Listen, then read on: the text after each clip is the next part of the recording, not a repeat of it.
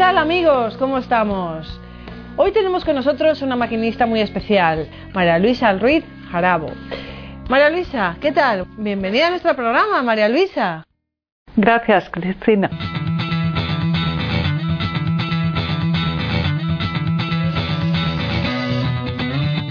María Luisa tiene una vida muy especial, lo vais a descubrir, pero yo no quiero, a ver, no quiero alargarme la introducción.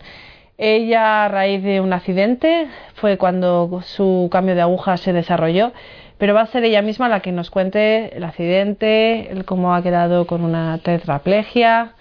María Luisa, vamos a entrar en materia. Cuéntame un poco, pues cómo ha sido ese cambio de agujas, cómo ha sido este transcurrir de la vida.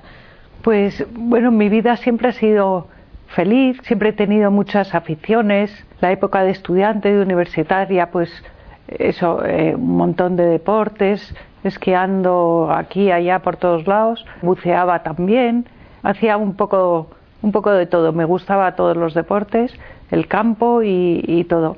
Y no paraba también, pues era muy aventurera, sí viajes aventura, siempre que podía. y bueno, antes del accidente eh, yo estaba recién separada, porque estuve casada casi, bueno, ocho años y pico, y bueno, eh, o sea, el matrimonio, bueno, fue, sí, fue feliz, había, siempre hubo mucho cariño, y, pero bueno, fue nulo, tuvo esa parte un poco dura, y al final nos separamos. Y bueno, mi vida en esa, en esos meses, bueno, últimos meses en esa época, era nefasta, nefasta bueno, consistía en salir por la noche cuanto más y más tarde mejor. Bueno, tampoco era lo de ahora, que salen los jóvenes ahí a las nueve de la mañana, a las ocho. Bueno, era un poco menos, pero vamos. Y bueno, salía también con un chico eh, estupendo, muy buena persona y todo, pero dedicado al, a discotecas, eh, la vida nocturna, a los famosos. Y bueno, ahí andaba yo de fiesta en fiesta, eh, muy divertido, pero llegaba a casa y decía, nada, que vacío, no, no estaba nada contenta. Y, y, bueno, el trabajo fatal porque dormía poco, en fin, eh, luego también iba todos los días al gimnasio, o sea, tener un cuerpo 10 era lo único que me importaba. Y, y meses antes también me había comprado una motaza. ¿Una moto? Sí, sí, sí. Una moto preciosa. ¿Te gusta la velocidad? Macarrilla, pero preciosa. y, me encantaba, me encantaba la velocidad y, mi moto. Y luego iba yo con mi chupa de cuero por ahí. Y también me hice un tatuaje en esa época, bastante feo, bueno, feísimo. Y en el brazo y un piercing. No sé por qué me dio por volverme macarrilla. Ahí andaba yo. También en esa época probé muchas drogas, de fiesta en fiesta y bueno, y tiempo antes lo probaba todo, pero ahí veo la mano de, de Dios cómo me ha protegido, que nunca me he enganchado ni nada, con lo cual, sí, sí. ¿Había espacio para Dios? Y había espacio, pues no, poquísimo. ¿Tenías fe? Bueno, yo fui a un colegio católico de monjas francesas y bueno, me educaron en la fe, pero no me dejó ningún pozo. Vamos, que me olvidé rápido. Y bueno, por ejemplo, me escaqueaba de ir a misa los domingos siempre que podía. No me confesaba desde que hice la primera comunión, yo creo. Con lo cual, poquito espacio. Bueno, cuando tenía exámenes y sobre todo algunos que no me sabía muy bien, ahí me volvía devota, ya que más. A ver, volviendo un poco al accidente, ¿cómo, ¿cómo fueron las consecuencias de este accidente? Cuando tú eres consciente de cómo son estas consecuencias, ¿qué, qué sientes? ¿Cómo fue? El, el accidente fue esquiando en Sierra Nevada, una mañana fuera de pista y, y nada, peligrosísimo, no lo recomiendo.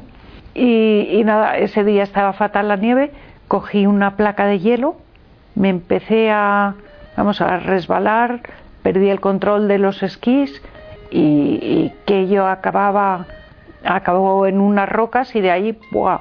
una caída como de 5 metros. Bueno, pegué un salto que yo a todo esto había sido subcampeona de Castilla de salto acrobático. pero bueno, ese salto superó todos. Eh, sí, imagino. Bueno, tengo que decir que solo nos presentamos tres al campeonato y quedé, bueno, medalla de plata, que no está mal. Y, nada, con lo cual, bueno, yo cerré los ojos, dice, o sea, pensando, me voy a destrozar. Y bueno, ya cuando los abrí, estaba boca abajo en la nieve y vi que no me dolía nada. Y dije, pero qué, qué suerte he tenido que no me duele nada. Y bueno, me di cuenta enseguida que no podía mover. Y yo, pero qué maravilla, si no noto ni el frío de la nieve que estaba ahí contra la nieve, bueno, en la cara sí. Y, bueno, pero bueno, me lo tomé ahí como medio aguasa, porque en fin, tampoco sabía lo que me había pasado y estaba muy bien, muy tranquilo. Y bueno, ya me vinieron a rescatar Sí, que intentaron 8.000 motos, se resbalaban, no podían, estaba todo alrededor lleno de hielo. Y bueno, ya me bajaron una camilla, luego una ambulancia, y llegué al hospital y a los tres días entré en coma por fallo respiratorio y estuve casi un mes en coma. Luego me trasladaron a otro hospital y ahí ya me desperté. Al principio tuve muchas alucinaciones, los primeros días o semanas, pero imagino que fruto de la medicación, ¿no? Claro, claro, sí, fruto de la medicación debía ser. Y bueno, ya me di cuenta que pues eso por supuesto que no me movía y los médicos en esa época decían que en caso de una lesión medular nunca se sabe lo que puedes lo que puedes recuperar. Si mucho, poco, todo o nada. Y en mi caso fue nada. Pero, pero bueno, la verdad es que un día, por ejemplo, que vino mi padre a verme, que se acercó a mi cama y me dijo, pues no sabemos qué va a pasar, estás en manos de Dios. Y yo el oír que estaba en manos de Dios, bueno, me pareció lo mejor, lo mejor del mundo, porque en toda mi ignorancia de Dios y todo, pues sabía que es quien más me quiere, yo que sé, quien me ha creado, con lo cual pensé esto pues es lo mejor. Claro, eso es el auténtico milagro. Claro, total, total. ¿Y no se te pasó por la cabeza la idea del suicidio? Pues no, no. Si es que el gran milagro es que yo no, pues nunca tuve depresión, ni me rebelé, ni, ni me pareció mal lo que me pasó. Porque también tengo que contar que eh, llevaba años con bulimia antes de este accidente. Y bueno, para mí era horrible, una esclavitud espantosa. Y, bueno, y no sabía cómo salir de ahí, con lo cual es que el accidente, la tetraplegia, fue una liberación. O sea, ya estaba salvada de la bulimia y de esa vida tan de pereza. Sí, sí. ¿No te enfadaste en ningún momento con Dios? No, nunca, fíjate. Es que estar en sus manos era un chollo. Claro, es que pensaba ya lo que me pase, ¿sabes? Si recuperaba más o menos. Es que ya me da igual. Dios va a elegir lo mejor para mí, porque Él sabe lo que. Bueno, como así se ha comprobado con el tiempo. Sí, sí. Claro, algunos de los que nos estarán viendo pensarán, pero vamos a ver, ¿qué clase de Dios es este que deja que María Luisa se quede así? Bueno, es que tenéis que ver mi vida de antes y mi vida de ahora y lo que pasaba por mi cabeza antes y lo que pasa ahora. O sea, nada que ver. O sea, no estaba nada contenta conmigo, con mi vida, con todo. Y ahora es que lo tengo todo. O sea, menos movilidad. Y, bueno, para moverme tengo una silla que me lleva de aquí para allá.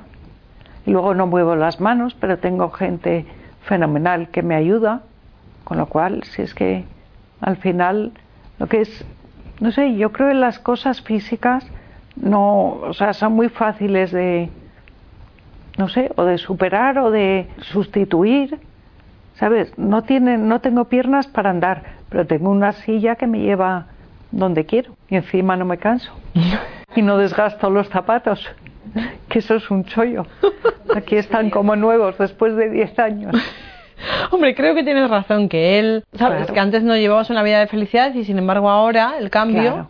Bueno, antes tenía felicidad a ratos, pues cuando hacía cosas divertidas, pues estaba feliz, Pero ahora la diferencia es que soy feliz, ya no depende de la diversión. O sea, es, es fenomenal. me impresiona, me impresiona María Luisa escucharte.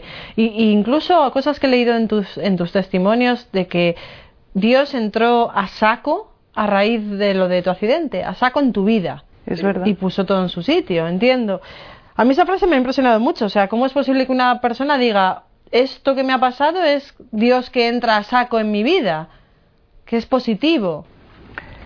Pero claro, eso hay que partir de una vida tan vacía y tan bueno, y menos que vacía, o sea, por tan horrible estaba viviendo con la bulimia y con, y, en fin, con mi plan de vida, con lo cual es, es fácil. Eh. A ver, y después de esa entrada de Dios en tu vida a saco, después del accidente, ¿cómo va evolucionando tu vida? Tu vida espiritual, me refiero. Pues ya, por ejemplo, en la UBI, que me pidieron, me preguntaron si quería comulgar todos los días. Bueno, primero confesarme, que por supuesto dije que sí, porque tenía respirador y no podía hablar.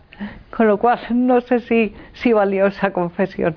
Pero bueno, eh, luego empecé a comulgar todos los días. Y bueno, ya cuando salí del hospital eh, eh, me, me apetecía todo ir a misa los domingos. Y bueno, confesar no me confesaba, tardé un montón de años. Hasta es que luego tuve una conversión más radical. Al cabo de como 12 años del accidente, empecé a ir a, unas adoraciones del Santísimo en el seminario y luego también a clases de Biblia. Y bueno, llegó un momento que me enamoré de, de Cristo, de Jesús. Me di cuenta un día, anda, pues estoy enamorada. Yo antes había tenido novios, o sea, Después del accidente tuve dos novios estupendos y, encantadores, pero bueno, que no me ayudaron mucho a acercarme a Dios. Y, es que bueno, cuando rehice mi vida con el accidente, acabé volviendo otra vez un poco a la vida crapulosa, poco a poco. Y bueno, y ahí tuve dos novios estupendos. Y bueno, al enamorarme de Dios, o sea, de Cristo, pensé, es que ya no me voy a poder enamorar de nadie más. Y bueno, y a partir de entonces vivo enamorada, que es una, una maravilla. Y, bueno, y entonces ahí, ahí sí que de verdad cambió mi vida. Pues de ser noctámbula a ser diurna. Los libros que leía, las películas que me divertían, los planes, todo fue cambiando. Y bueno, y a partir de entonces es que ya solo me interesaba, pues eso, oír hablar de Jesús, conocer todo de Él, todo fue cambiando. Y hasta hablar en público de Él. y aquí delante. me cuesta a mí hablar. bueno, pues aquí delante de una cámara. ¿Qué le dirías tú a esa persona que está en un proceso de sufrimiento, que está sufriendo? ¿Qué le dirías tú desde tu cruz, desde tu experiencia? ¿Qué le dirías a esa persona? Eso es difícil, porque es que yo no sufro aunque parezca que es horrible, una silla de ruedas, pues no, no sufro, no, no me duele nada, estoy, no sé, estoy a gusto, o sea, estoy, estoy bien, con lo cual el sufrimiento, pues sí, o sea, me inspira compasión, pero no sé qué decir muy bien, que se apoyen en, en Dios, bueno, y que se dejen en sus manos, porque todo tiene un para qué. O sea, a lo mejor sufrimiento pues no, sí, o sea, no tiene razón de ser, o sea, si buscas los porqués dices, pues no, no, o sea, aquí no lo encontraremos, pero tiene un, para qué, tiene y trae cosas buenas, no sé, une, yo qué sé, desde unir las familias hasta, no sé, y nos hace pues eso, mirar a lo mejor eh, o dar prioridad a lo que de verdad tiene. ¿Qué lección sacas de ser una mujer independiente a todos los niveles a vivir ahora en una situación de dependencia? Pues es que a mí la dependencia me ha traído cosas muy buenas. Para empezar, yo siempre pienso que lo mejor de la silla de ruedas es la gente que he ido conociendo y entre ellos los primeros a mis asistentes personales, sobre todo Deli, que lleva trabajando conmigo 13 años, es excepcional. Y yo no la hubiera conocido si no, vamos, estuviera tetrapléjica. Y bueno, pasar de la independencia total a la dependencia, pues la verdad es que vino rodado, porque yo para salir del hospital necesitaba una persona en casa que me pudiera atender, con lo cual cuando la tuve es que es, eh, claro, ya era independiente otra vez, o sea, con mi ahora mis manos, en vez de manejarlas yo, las maneja otra persona, pero al final lo que necesito lo tengo, porque salgo limpia a la calle, peinada, en fin, todas las cosas. Con lo cual, muy agradecida, claro, por la gente tan buena que, que me ha ido rodeando. Y es que es lo bueno de una silla de ruedas, yo creo que solo atrae a gente especial, o sea, gente buena y gente, yo creo a la gente así más, yo qué sé, las sillas de ruedas no les interesan, las personas sí, con lo cual esto es fenomenal. Otra de las cosas que me impresiona, María Luisa, es que la silla de ruedas, como tú bien dices, no te ha dejado quieta, incluso has volado a Camboya. Mm, ¿Qué hace María Luisa en Camboya con lo que es ahora mismo Camboya y lo peligrosa que es? ¿Qué haces ahí? Bueno, tampoco es tan peligroso. Y lo de lejos ya venía entre, entrenada, sí, porque como a los dos años y pico del accidente, ya me propuso un, amigo eh, organizarme un viaje a Nepal para hacer un trekking en el Himalaya de 15 días y pasar, bueno, recorriendo Nepal durante eso, un mes entero. Y me apunté, me apunté. Estás un poco loca, María Luisa. Sí, sí, loca perdida, siempre lo he estado. Y nada, y ahí era una maravilla porque los porteadores te llevan a o sea, como a lomos. Y ahí me, colocaron una silla, vamos, quitamos esta que era muy pesada y puse una silla, nada, un restaurante con unas cintas, con un a modo de mochila y ahí me llevaban por todo. Oh, hicimos, fue precioso, precioso. Y luego ya al año siguiente este, este mismo, esta misma persona, José, un encanto, eh, me propuso otro viaje a, al Kilimanjaro para subir hasta, bueno, en teoría hasta arriba, pero no llegué, sí, y fue maravilloso. Ahí el sistema de porteadores falló, pero, pero bueno, también tuve la oportunidad de vivir durante una semana con una familia tanzana, que eran un encanto, tenían una hija ciega y, y, bueno, y estuve ahí encantada conviviendo con ellos. Y luego también otro verano me fui con Deli, mi asistente personal a Ecuador y pasamos allí un mes de vacaciones recorriendo todo el país, desde bueno, el oriente, la selva, a, yo que sé, al norte llegamos a Colombia también, yo que sé, todo recorrimos por ahí precioso. Y luego viviendo también en casa de sus hermanos, que viven en varios sitios, tiene hermanos por todos lados, y, y, fue maravilloso. Y luego ya un año que me había quedado sin plan de verano, Em, bueno, había conocido a Enrique Figaredo, Quique, para todos. Bueno, ¿y quién es Quique Figaredo? Bueno, Quique Figaredo es, eh, ahora es prefecto apostólico en Batambán, que es como casi obispo. Bueno, es eh, obispo, hace las funciones de obispo.